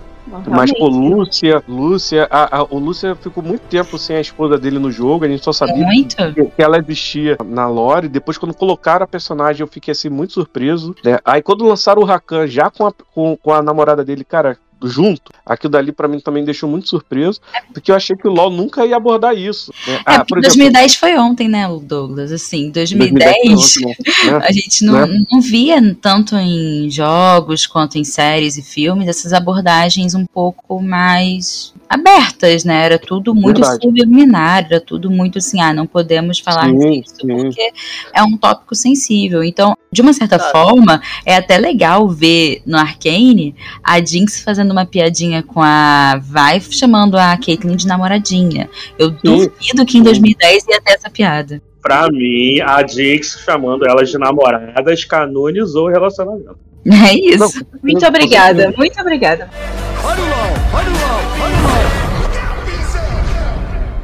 Bom, o League of Legends também ele é famoso por ter uma comunidade LGBT muito grande. Na verdade, se não for a maior comunidade LGBT em games, né, é uma das. E uma das primeiras comunidades LGBT a se formar em- no mundo dos games. Então, é mais do que natural você esperar esse tipo de representatividade no jogo, né? Na verdade, é quase uma obrigação da Riot botar um pouco desse tipo de representatividade no jogo. Obrigação não, eu achei genial, porque eles não, não tinham obrigação de colocar nada, mas foi genial e é o que tá fazendo eles ganharem tanto dinheiro esse tipo de pensamento, sabe? Concordo plenamente. Obrigada, eles não eram, mas foram geniais. Tanto é que se a gente for olhar o abre aspas pai do LoL, o Dota até hoje não trata de relacionamento, de homossexuais. Até hoje é aquele jogo bem personagem é isso, é isso e acabou. Mas aí você tá indo num outro caminho, que é dizer que Dota tem a mesma linha, vamos botar assim, entre aspas, que a Riot fez com League of Legends. Pelo contrário, você não vê um desenvolvimento de lore tão grande em Dota existindo muito mais tempo do que o League of Legends. É, é, são bem diferentes. Você não só não vê isso, como o Dota, antes do Arcane, lançou sua animação na Netflix e a gente não falou sobre. Exatamente. Porque passou batido, tá entendendo? Sobre. Não, não dá nem como comparar. Caraca! Eu tinha, eu tinha esquecido disso mesmo, pô. Existe a animação de Dota e ninguém falou dessa merda. Farpas a Dota livre. Eu gosto muito. Eu acho equivocado falar que o Dota é o pai do LoL pelo simples fato de que o estilo de jogo, né, que é o MOBA, ele não vem apenas do Dota, ele vem de N outras coisas. Claro que foi o primeiro a popularizar muito mais, mas eu não consigo dizer que um, o Dota é o Python. Enfim, acho que Então, são é debates que vai além do tópico. É porque a maioria da equipe do, do UOL, dos criadores do UOL, grande parte saíram da equipe do Dota. Por isso que a gente usa essa Então, expressão. Eu, eu escutei há um tempo, o pessoal fazia muito uma analogia, como se o Dota fosse o céu e o LoL o inferno, né? Porque existia lá o pessoal do Dota, né, os criadores, e eles fala, tinham umas ideias de botar umas coisas que, que a maioria da equipe não concordava. E eles falaram, ah, quer saber, vamos criar o nosso próprio jogo e botar o que a gente quiser. E aí criaram o LoL, que nada Vamos mais criar é o que a nosso história da próprio jogo com prostitutas de jogos. É, é tipo a história da Bíblia, né? Literalmente, Pessoas literalmente. que queriam tomar decisões iguais a Deus, e aí Deus falou, ah, velho, A galera sai do Dota 1, vai, cria o LoL e quase na mesma época saiu o Dota 2. com as mudanças que na verdade o pessoal do Dota queria, né? O pessoal saiu. Foi um motim, fizeram um motim lá dentro do Dota, e aí passaram a criar tudo no LoL. É, mas a, a principal mudança que tem entre eles é justamente a lore que, que vai acabar gerando o Arcane, que é o que a gente tá falando. E aí, falando então de lore, que é o que a gente tem falado aqui, toda essa diferença de lore do jogo, lore do, da série, teve atualizações, né, na lore do jogo. Teve, eu. E aí, depois da série. E podemos falar sobre isso agora.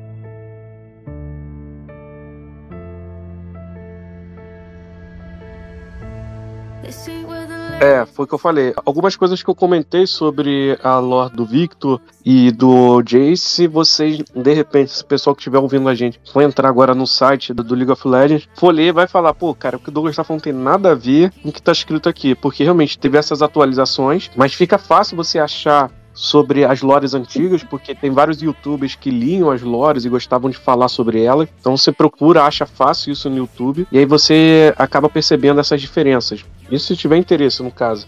Isso que vocês estavam falando agora há pouco, né, de que a lore da Vi e da Jinx, né, era meio obscura, né? Foi atualizada agora, né, usando o canon da série como... como Não, a Vai, a Jinx, o Echo, todos esses personagens mais novos aí, o que? Tá falando que 2017, 2018, não, até um pouco antes aí, 2015 pra cá, desde 2015 pra cá, todos os personagens novos, eles provavelmente não vão ter uma lore atualizada, porque todos eles já tinham uma lore meio ambígua, entende? Ela já dava brechas pra poder ser encaixada, né, futuramente. Então, o que a Riot vai fazer é pegar mesmo a lore dos personagens não é principais, né? Mas vamos dizer personagens fundadores, né? Que são personagens que estão lá desde a Season 1, Season 2, né? E são esses personagens que estavam precisando de muito tempo, né? Uma mudança na lore, né? Geralmente o pessoal da Riot sempre se preocupou em fazer uma mudança na jogabilidade dos personagens, né? Que ficam obsoletos a partir do momento que o jogo vai desenvolvendo. Mas agora eles estão fazendo também da lore, né? Para poder a história ter um contexto. Porque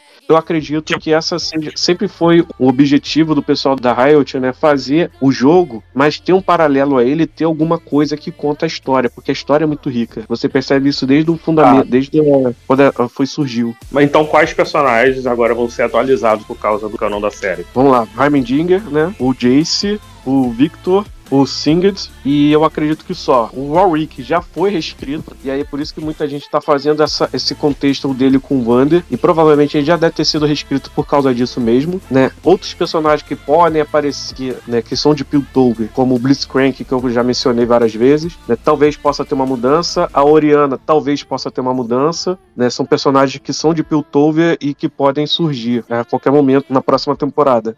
Tem uma personagem que não apareceu na série, provavelmente ela vai ter que tomar um rework na lore, que é a Camille. Porque a Camille é da família mais importante de Piltover com a Ferro. E dizem que ela já, faz essa- ela já faz essas mutações com Hextech há 80 anos, porque ela é a tia-avó da Caitlyn. Perfeito. Então, ou vão trazer a Camille pra mais perto, ou vão dizer que ela já tinha essa tecnologia Hextech antes do Jace. É, não, na verdade você me lembrou agora uma outra coisa que eu tinha esquecido. Na lore do Jace e do Victor, não fala em nenhum momento que eles são os criadores da hashtag. Na lore antiga, antiga deles, em nenhum momento fala. Fala que eles se aproveitam da tecnologia hashtag pra fazer isso. Por quê? Porque hum, recentemente a Camille é uma personagem nova, né? E ela aparece como uma personagem que criou o hashtag. E, e aí o pessoal pode pensar assim: olha, pô, mas peraí, é, a gente tá falando de uma tia-avó, um negócio lá atrás. O League of Legends, ele, ele tem uma outra história que provavelmente tem que ser explicada ainda, que é a história do mapa principal do jogo, que é o Summon's Rift, que é um mapa criado para criar paz em Runeterra. E a ideia desse mapa é que você invoque campeões de todas as eras de Runeterra e coloque eles em batalha ali e resolve todos os problemas de Runeterra naquele campo de batalha. Então, é por isso que quem joga League of Legends já está acostumado com isso. Tem personagens várias né? Tem personagens pré-históricos, tem personagens alienígenas, tem personagens do futuro, do presente, você tem como saber presente. Nas lores nunca falaram sobre datas para poder não ter esse tipo de confusão. Então, eu acho que o Arcane ele vai vir justamente para botar esses pontos nos i e aí é capaz que a Camille acabe tendo um rework também. E aí a gente já entrou quase praticamente nas possíveis teorias para a segunda temporada. Não é mesmo? Sim, sim, sim. Sim, a E gente pode já começar a especular sobre a segunda temporada. Um dos personagens, falando em lore e tudo mais, um dos personagens que eu senti falta nessa primeira temporada foi o Ezreal. Ele Porra, é, né, de. Piltover e ele tem link com vários personagens. Ele era de uma família rica, essas outras coisas, né, bem Piltover. Então eu senti super falta dele. Eu achei que ele ia aparecer nem que fosse assim, amiguinho da Caitlyn brincando na- no parquinho. É verdade. Ele tava roubando alguma coisa. É, o, o Ezreal, ele tem uma ligação com o Demacia e com o Piltover, né? Mas ele é de Piltover. Ele Então, é de Piltover. eu fiquei, eu fiquei esperando realmente aparecer ele ali em algum momento, tá entendendo? E é como a gente já falou um pouco sobre como era o conselho, né? E como é o Piltover. Piltover, ele é uma região que recebe pessoas de todos os lugares do mundo, né? Então, pode aparecer outros personagens de outros lugares ali também. Não, acho que agora, como assim, eles já apresentaram, né, tipo, a premissa da série, que era mais assim, a Vi, a Jinx, tinha o Jace, o Victor, acho que vai explorar um pouco mais os personagens agora, né, das outras temporadas. Com um pouquinho melhor contada a história, né, desses personagens, então acho que agora tem, assim, um gancho pra poder falar mais sobre outros, né. Não, perfeito. Até porque, como a gente comentou, né, Runeterra é um, um mundo muito grande e eu acho, e eu já falei isso, eu acho que é a, minha, a aposta que eu tenho aqui na segunda temporada. Isso até pelo fato que eu vi sobre as notícias que estavam sobre a segunda temporada, né? A princípio os produtores disseram que não iam falar sobre, que não ia ter segunda temporada, né? Ia terminar daquele jeito. E aí quando saiu o último episódio, aí o pessoal ficou assim, pô, não, não é possível que a série vai terminar assim. Mas eu acredito que a segunda temporada ela não vai focar mais em Piltover e em Zal. Acho que ela vai focar em outros lugares, sei lá, Frey George, Shurima, qualquer outro lugar, né? E aí, em algum momento ali, ela vai trazer um link com o que tá acontecendo em Piltover e Zal. E é isso, eu acho que eles vão mostrar eventos que vai acontecer em cada parte do mundo, né? Apresentando os personagens em cada parte do mundo, né? E aí vai fechar, né, no final, né, de algumas Você me desculpa, mas eu acho que não, cara. Eu, eu acho que se, se for fazer isso, eu acho que eles vão apresentar outras séries. Eu acho que se eh, como segunda temporada de Arcane, o que o pessoal tá esperando é a continuação Mas é que- do- mas é que daquele tá- cenário aqui, cara. Mas é que tá, Matheus. O que você falou é muito claro, é a segunda temporada de Arcane, não é a segunda temporada de Piltover Zal, entendeu? É, o nome é muito genérico pra poder ser. Mas, o, o do. Vocês. Peraí, olha só. Você, vocês estão falando aí o tempo todo, né, da, da, da origem de, de, de Zal, essas coisas todas. Isso ainda não aconteceu, cara. Isso é uma coisa que ainda, ainda a série ainda não apresentou.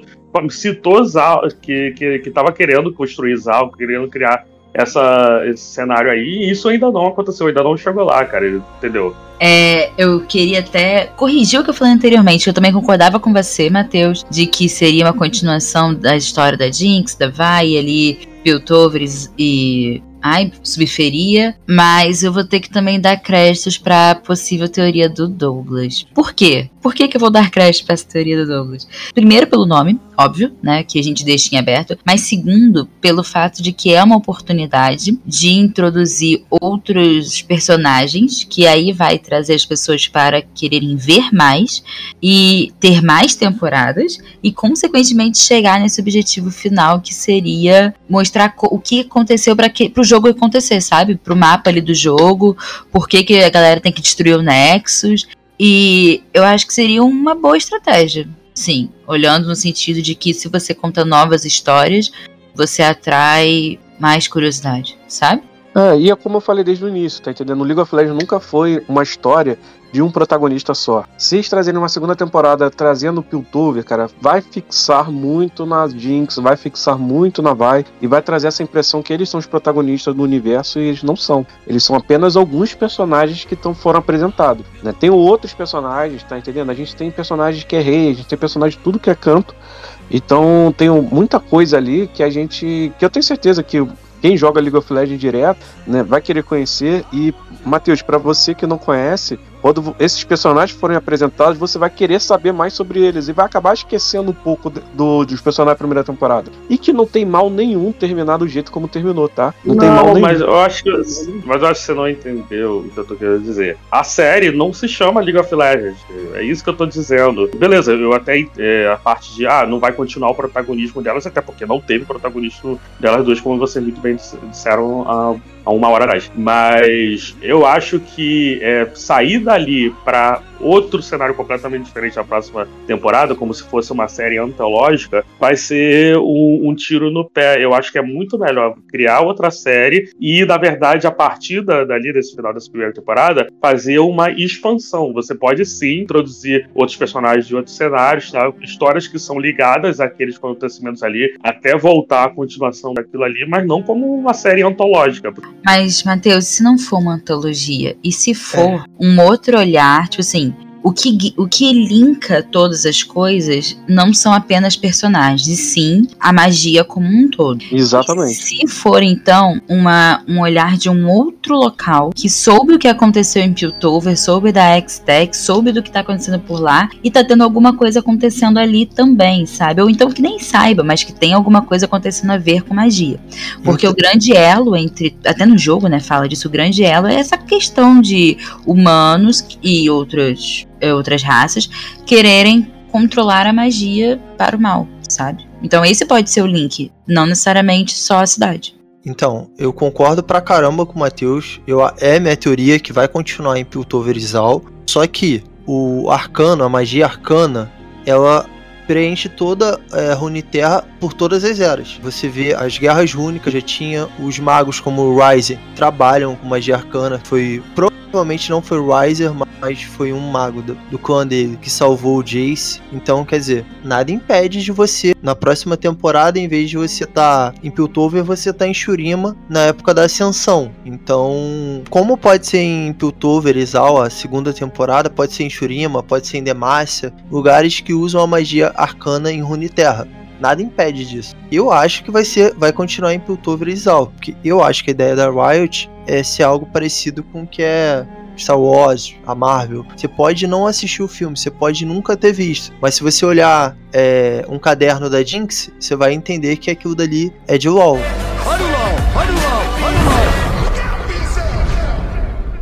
Bem, eu queria falar sobre esse negócio da segunda temporada não ser sobre Piltover e, e Zaun, né, futuramente. Porque eu acho isso quase impossível. Eles citaram Zaun, eles falaram, não, eles estão chamando a Suferia agora de Zaun. Não virou Zaun ainda. Ainda tem muita coisa para abordar.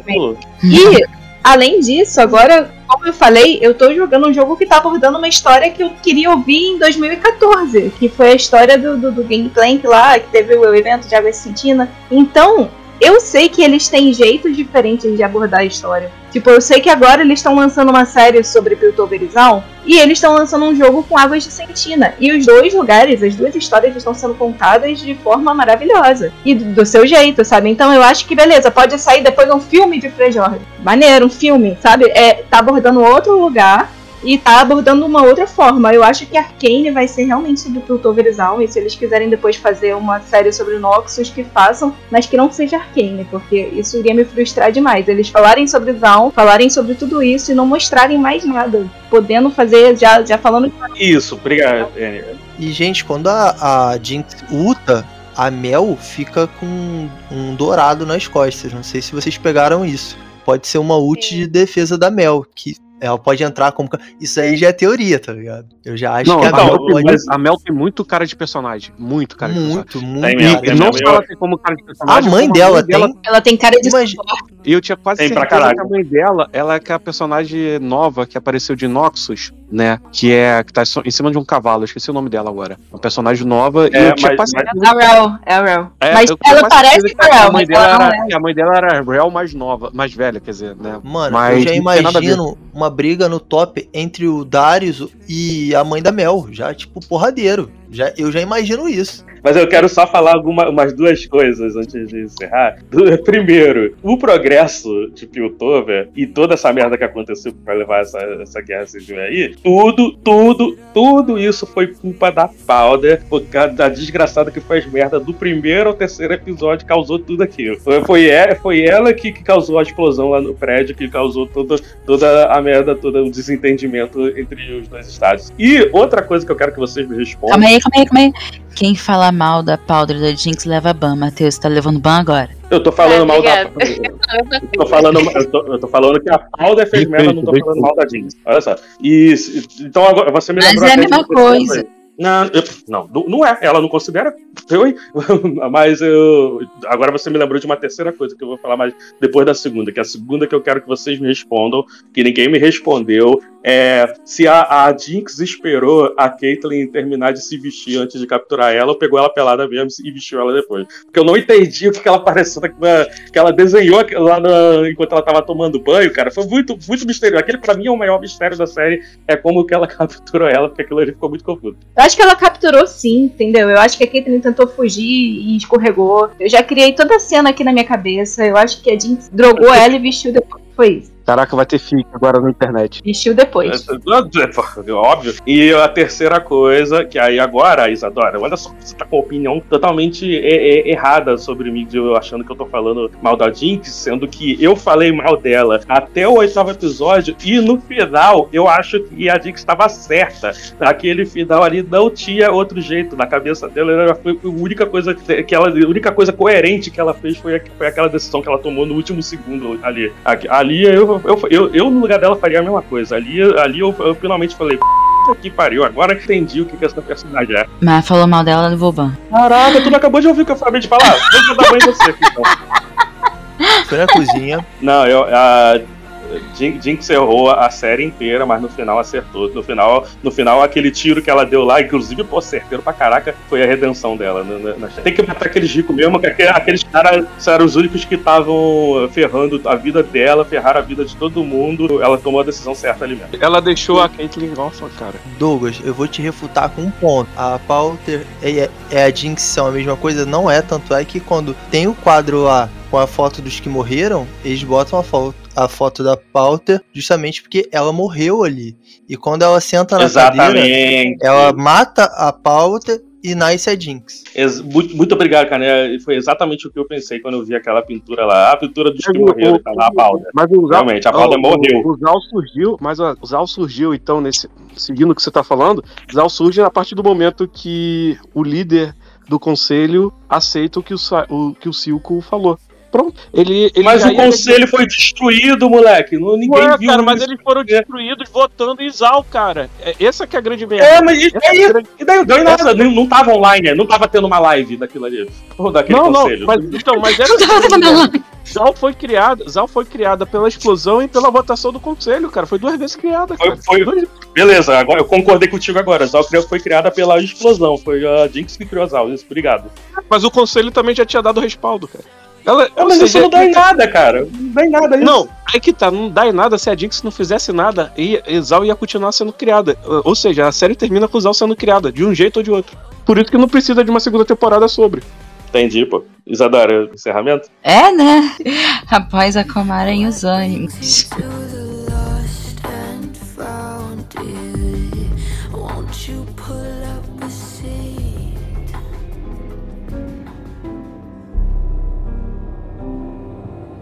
Então agora que a gente teve aqui momentos exaltados de teorias e concordâncias e não concordâncias, que faz parte. Vamos então falar, já que chegou até aqui, significa que você gostou da série, gostou do nosso papo, então a gente tem recomendações pra você que ou só joga LOL, ou não joga nada e só viu Arcane, ou quer conhecer um pouco mais sobre o universo. Alguém falou por aqui antes da gente começar a gravar, que a gente adora queimar pauta antes de começar a gravar, sobre um novo jogo que a Riot lançou, que é, eu falo Rei Destruído, mas na verdade, me, me corrija, É, eu falo redestruído também. Não, como é que eu falava mesmo? Recaído, na verdade. Recaído. Recaído, é. Falo Recaído, recaído. É que eu li É aqui. redestruído, é redestruído. Pelo menos eu vejo dessa forma, enfim. É, redestruído. Mas conta aí do joguinho. Recomende Esse jogo é muito bom. Eu já. Nossa, já perdi muitas horas nele. A história, ele começa em Águas de Sentina, logo depois que a MF matou o Gangplank. Isso aconteceu em 2014 no LoL. É outra coisa que eles estavam devendo. E aí acontecem, né, umas coisas, não vou dar spoiler do jogo, mas é muito bom e, e pega também a história de Ilha das Sombras. É um RPG tipo Diablo. Você pode ser, acho que são seis personagens diferentes que você pode jogar, personagens do LoL mesmo, e você vai acompanhando a história deles. Isso, o jogo é incrível. É, para quem gostou de Arcane, é muito bom. É mais um jeito de explorar a Runeterra. É um jogo pra console, né? PS4, PS5, Xbox, acho que tem pra Nintendo Switch também.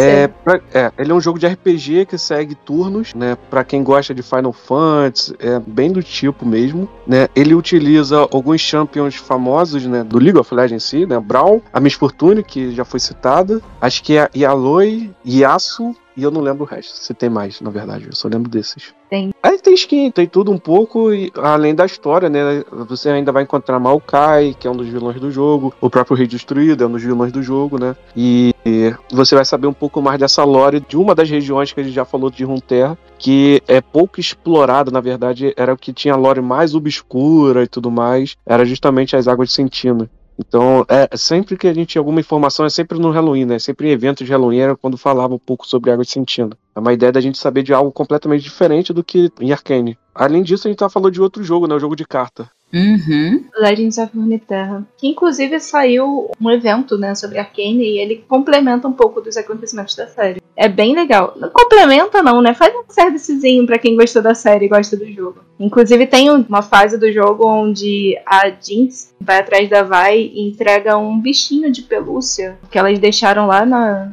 no primeiro arco da série, né? E eu achei isso muito legal. E pra quem gosta de uns pou igual a Jinx, sempre tem a opção de jogar Valorant, que é o FPS da Riot, que tem muita semelhança com CSGO e com alguns outros jogos de FPS, mas os bonequinhos têm poder. E por incrível que pareça, diferente dos outros jogos, ele não tá é, ligado diretamente ao universo de League of Legends. Ele é personagens fora disso e com talvez até um outro mundo. A gente não tem ainda nenhuma história, nenhum, nenhuma comprovação de que eles têm algum vínculo. E, inclusive, quando lançou Arcane no Instagram né, do Valorant, uma das personagens botou que ela era LOLzeira. E que ela jogava League of Legends e que estava ansiosa pra ver Arcane. Então, talvez realmente não tenha nenhum vínculo. É, porque a gente, né, para o pessoal aí que gosta de universos compartilhados e tudo mais, né, multiverso, essa coisa, né, sempre rola essa especulação, mas eu acredito que é só os mesmos criadores que vão utilizar como fanservice para uma coisa ou para outra. Até porque tem personagens muito parecidos. No Valorant fala muito do mundo como a gente conhece aqui, por exemplo, tecnologia alemã, a Raze, que é uma personagem brasileira, e pro Matheus, esse jogo em especial, que quer destruir Piltover todo, tem o jogo dos Ziggs, que foi, lança é, foi anunciado no dia 9 desse mês, que é aqueles jogos bem loucos da, do Nintendo Switch, que é pra sair destruindo tudo por onde você anda, por onde você passa, e é basicamente isso, é um jogo em 2D. Hextech Mayhem. Isso. É, isso também é maneiro. É, para o pessoal que gosta de jogar de celular, né, tem o TFT, né, Teamfight Tactics, que ele simula o Teamfight que tem no League of Legends, né, que é a- quando os times se unem e acabam um lutando contra o outro, só que ele é mais com uma pegada um pouco mais táticas mesmo, como diz no nome, que seria parecido com alguns jogos até da Marvel, que tem esse- essa pegada um pouco mais tática, acho que também tem uns, uns jogos da DC que tem essa pegada mais tática, você escolhe os campeões, cada um utiliza também ataques em turnos e tal, mas ao mesmo tempo num campo de batalha onde você vai posicionando os personagens. Isso é bem interessante também. Não tem uma lore, a lore é a mesma lore do League of Legends, mas ele serve ali pra você conhecer um pouco mais dos outros personagens também. E tem mobile também, né? Que é bem parecido com LoL, que é o Wild Rift, né? Que é o jogo mobile da Riot, mas ele é bem semelhante ao League of Legends.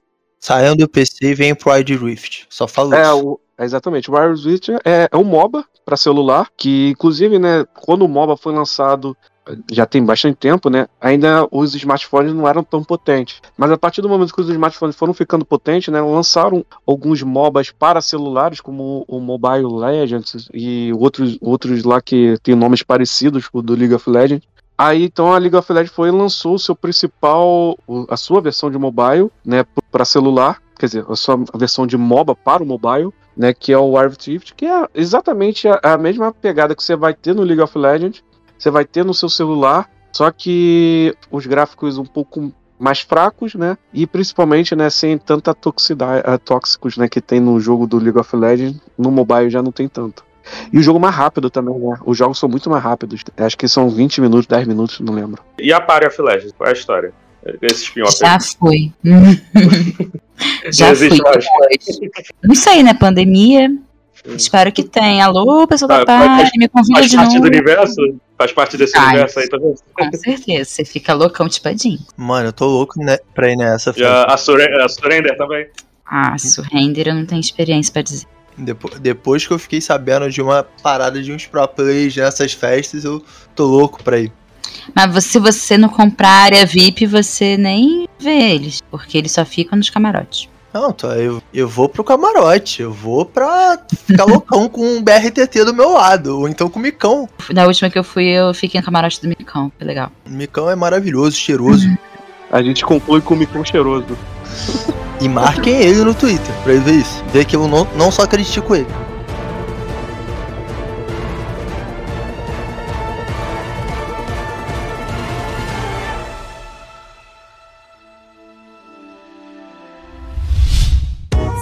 A iniciativa Podcasters Unidos foi criada com a ideia de divulgar podcasts menos conhecidos, aqueles que, apesar de undergrounds, têm muita qualidade tanto em entretenimento quanto em opinião. Por aqui você tem a chance de conhecer novas vozes que movimentam essa rede. Então entre lá no nosso Instagram, o arroba Podcasters Unidos, é só escolher e dar o play.